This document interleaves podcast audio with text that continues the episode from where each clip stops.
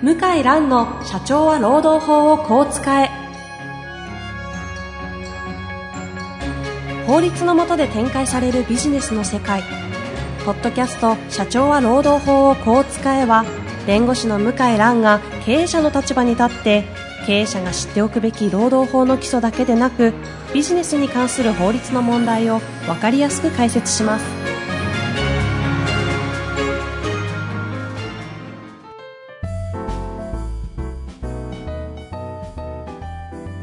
こんにちは、遠藤和樹です。向井蘭の社長は労働法をこう使え。向井先生、本日もよろしくお願いいたします。はい、よろしくお願いします。さあ、今日はですね、え向井先生の方から持ち込みというか大事な法改正があるということで、はいちょっと周知していきたいなということでやっていきたいと思います。はい。ということでご紹介いただけますか？あの、未払い賃金の消滅事項は、今、労基法で2年と定められてるんですけども、今、厚生労働省が未払い賃金の時効を延長、延長というか、えー民法と同じ、改正民法と同じ5年に合わせるべきじゃないかと、合わせる必要はないのかと、こういう議論を今始めたと、日経新聞で報道がされております。始め、始めたというところはい、議論が始まりまして、うんうん。で今年の労働政策審議会という厚生労働省の、えー労働大臣の諮問機関があるんですけども、えそこで議論して、民法学者だったり、労働法学者だったり、えー経済界の代表だったり、労働組合の代表とかが集まって議論するっていうことになりますえ。うんうんうん。そこで、今、検討されているのが、は2年を5年にする。で、有給休暇も今2年が時効なんですけど、これを5年にすると。これはその法改正の意図は何なのかと、それによってどういう影響があるのかあたりが非常に興味深いところですが、つまり、遡って未払いですねってなった時に、今2年まで訴求できたのが5年分訴求できたり、はい。はい。有給も今だから大体多いところで1年間で20日ぐらいあるんですか？そう。が、だから4 40日分ぐらいは訴求というか、今はね守られてたけど、え5年なんで、まあはい普通に計算したら5 100日？え100日。溜まってたら100日有給取れちゃうってことですか？半年間じゃないですか私、1月1日に辞めますっていう辞表を書いて、ええ辞めるのは、だからまあ5月10、10何日に辞めますって。で、全部有給使い。で、退職届書くのも適用になりますね。はははって笑っちゃいましたが、結構笑えない。いや、今でも本当に辞める際有給全部使う人が普通になっ普通ですよ。てきてますよね。あの、中小、大企業ってなんかもうそうなっちゃったなって大いうの企業はは思ってたんでねす、けど、ええ今もう中小の方もそうです。普通に社員の方使いますよ。だみんな全、みんな本当は使いたいんですよね。ちゃんとね。なんか有給取得を取りたいっていう使い方じゃなくて、辞めるときは全部、なんかこう、か課金するというか、そう。そんなイメージでそんな感じですね。使いますよね。はい。これが5年になったり、残業代が5年になるんで、これ本当に導入されると、倒産する、未払い残業倒産本当ですね。倒産する会社が出てきますあね。りえますよね。うん。出てきますね。体力のある大手は、まあうんなんとか対応して、うん。体力のない長時間労働の中小零細企業は体力がないと労働時間でお金を払えないと倒産しちゃうね。これあの、この法改正がもし行った場合、5年ってなっているけども、うちは今まで通り有給未払いとかは、えっ、と、訴求は2年間とするみたいなことはできないんですか？できないですよ。できないですよ。これはあの就業規則とか契約書に書いても、この法律が優先するっていう規定なんで。強制法規的なそうやつですか？そうそう。強行強行法、強行法規ですか、は これだ、例えば名ばかり管理職ですごく働いてる人いっぱいいるじゃないですか、ええ世の中にあ。は。はい。会社にふざけるなって言って5年ぐらい働いて辞めると、1000万とか1500万ぐらいもらえちゃうんじゃないかな。その未払い残業がちゃんと認められた場合、うん。1000万。1000そうなりますよね。なりますなりますですよね。5年分ですよね。ちょっとした地方だと、い中古住宅ぐらい買えちゃうんだよね。僕の田舎の山形県だったら、1500万現金があると、まあ、家は買えるかな？中古の戸建てだったら。じゃ会社を辞めて、会社を訴えて買ったら家が建てられるみたいな、うんわわけのわからない話になっちゃう例え、ば、年収5 400万、500万の課長さんとか、はい。世の中にたくさんいてえ、え100時間ぐらいね、働いてる方もまあいっぱいいますよね。大体まあ時給単価が2 2000円とか、そのぐらいだから、毎月未払い残業代が大体今、30万いかないぐらいかね。うんうん25万から30万ぐらいだと思うんですよね。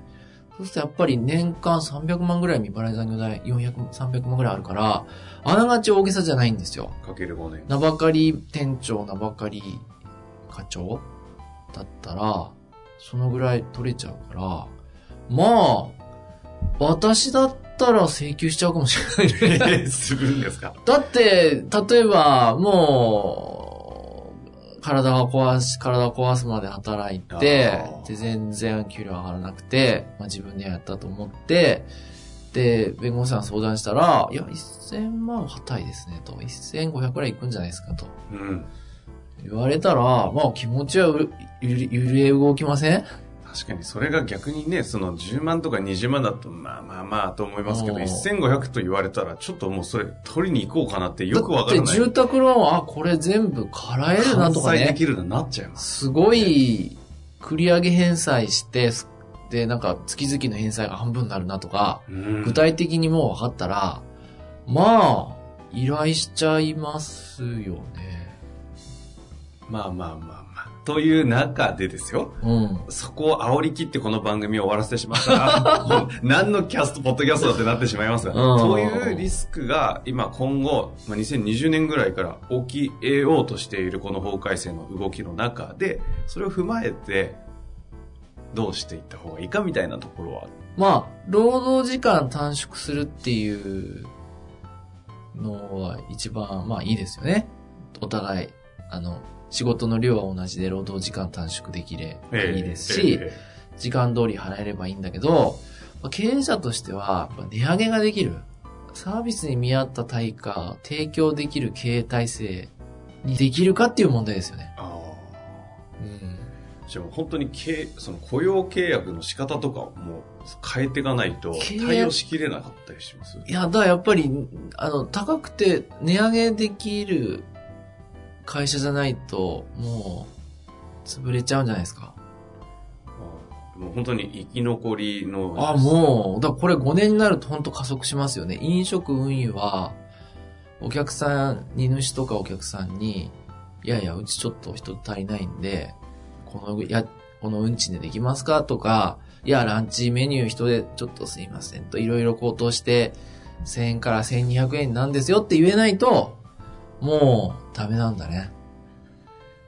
なるほど。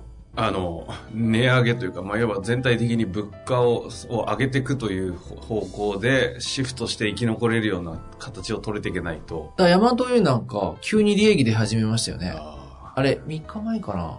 報道でー、強行に出ましたよね。結構利益がいきなり出始めて赤字から。はい、はい。値上げってやっぱりもうものすごくダイレクトに効き目があるんですよね。まあ、何もしないでいきなり利利利が上がるわけですからね。うんだからまあもちろんその今までと同じサービスで値上げってなかなか難しいと思うんですけど、まあ石原明先生じゃないですけど、値上げできるかできないかがやっぱり経営者の仕事になるじゃないですかね。まあ我々事業もそうですけど、儲かる値上げの仕組み教えます。だから値上げってなんでできないかっていうと、はい。値上げするんだったらじゃあお宅いりませんと言われるのが怖いからですよね。言えないのは。うんうん。あ、値上げするんだったら行きませんと。ユニクロでさえ値上げしたらお客さんが減った。そういう恐怖心があるからできないですよね。うんうん。らそこを、いや、じゃあ来なくていいですと言えるかですよね、経営者が。いや、うちはこれ応じてくれるお客さんとだけしかもうできないんですよと言えるかどうかで、うんだから中小企業は倒産、労働倒産がすごく増えんじゃないかと思いますよ。お父さんでとんでもない今言葉作りましたね。いや、だってもう実際そうなりつつありますよね。まあそうですようね。ん。だからあの、相場以上の時給払って、で、求人確保して、で時期時間通り払えるっていうことができないと、もう倒産しちゃいますよね。物価は上がり、うん。ただ上がり。人件費は抑えていかなきゃいけない傾向の中で、上がっていくわけじゃないですもんね。物価が上がって昔みたいに同時に労あの労働、その賃金の方が上がるということではなく、生。き残るために物価だけが上がり、そう。値上げをするので、そうで賃金は我々、報酬は変わらないと。賃金も上がりますよね。若者はね。あ若者は？若者は上がります。その要はもう実力ある人だけが上がってってっていうのが本実当に起きてっちゃい力、ます。うん、まあまあまあ、そうですね。若者は上がるでしょう。今そうなってますよね。徐々に徐々に新卒給与もじわじわじわじわ上がってて、あ上がってますよね。うん。弁護士協会はそんなことないんですけどね。うんなぜか、相場はあんまりまだ動いてないですけど、えいずれ上がりますよね。だもう、あの、本当に、これ わあ難しいですね、これからね。だロボットで本当にお店運営するとか、ドライバーの代わりにロボットをえ自動運転自動運転でやるっていうのは本当加速するんじゃないですか。シンギュラリティのそまあそうですよ。世の中の流れとしてもそうですう。ね。うんちなみになんですが、えっ、と、これ改正するのに向けて経営者の立場として、こう、準備をしていった方がいいのは、今はこう、経済的な観点で、こう、社会的な動向としてこうなっていくだろうみたいな観点でお話しいただきましたが、ちょっと労働法というところでちょっとキュッとこう、領域を狭めたときに、なんか準備しておくとか、就業規則をこう改定するとか、そういう次元の話ってあったりします？うーん。まあ、それはありますけど、小手先の話は、うん、もう就業規則と契約書を改定して、定額残業代、まあ時給下げてですね、で、残業代一部込みにして、ちゃんと時間で払うっていうのはできなくないけど、それでも払えない業種が結構多いからね。だからもう今回この改正は労働法の話ではありますけど、その観点を超えている対応をしていかないといけないというお話をされてるわけそう。ですね。もうだから、うん。ある程度時間で高い時給でも払える。うん、うん。もしくは短時間労働でも収益が上がる。こういう仕組みを作れないと、まあ倒産するし、人が来ないもんね。長時間労働の職場はもう今、ううんちの業界もやばいですよ。本当人事じゃなくて。放送会って意味ですか放送会。うん。私の事務所は生産性高い方だと思ってるんだけど、ちょっとでも、やっぱり、うん、やっぱダメですね。まだまだ弁護士業界ね。あの、ちなみに今回この法改正は、その国の方針としてはどういう意図でこの時効5年っていうふうになりす、なってるというふうに捉えられてるんですか？やっぱりこ、この仕組みにすると、労働時間短くせざるを得ないんですよね。あ、でもそこを、そうか、煽っていくための。煽っていくため、煽っていくため。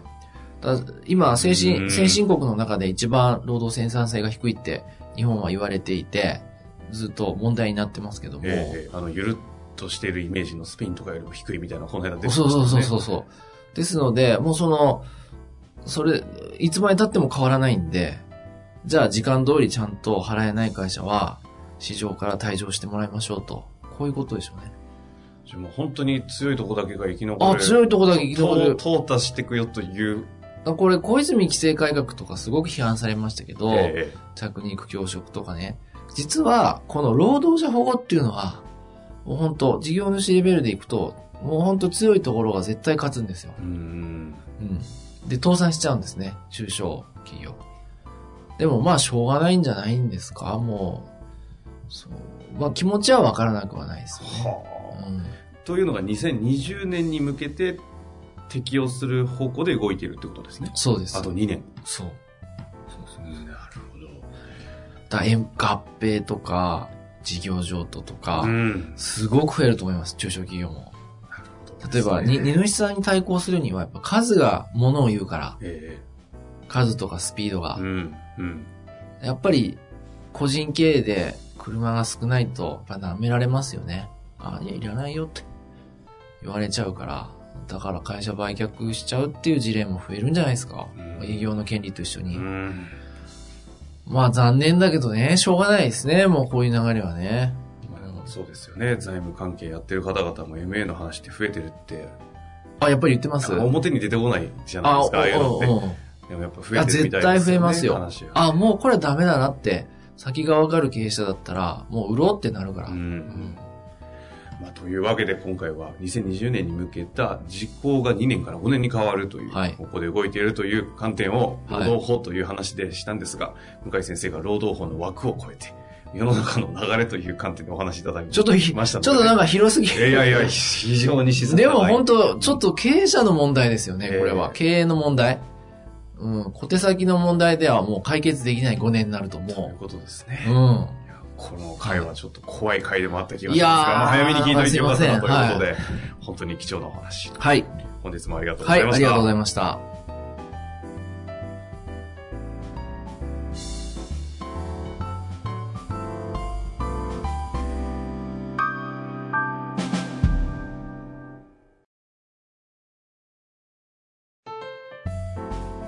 本日の番組はいかがでしたか？番組では向井蘭への質問を受け付けております。ウェブ検索で向井ロームネットと入力し、検索結果に出てくるオフィシャルウェブサイトにアクセス。その中のポッドキャストのバナーから質問フォームにご入力ください。たくさんのご応募お待ちしております。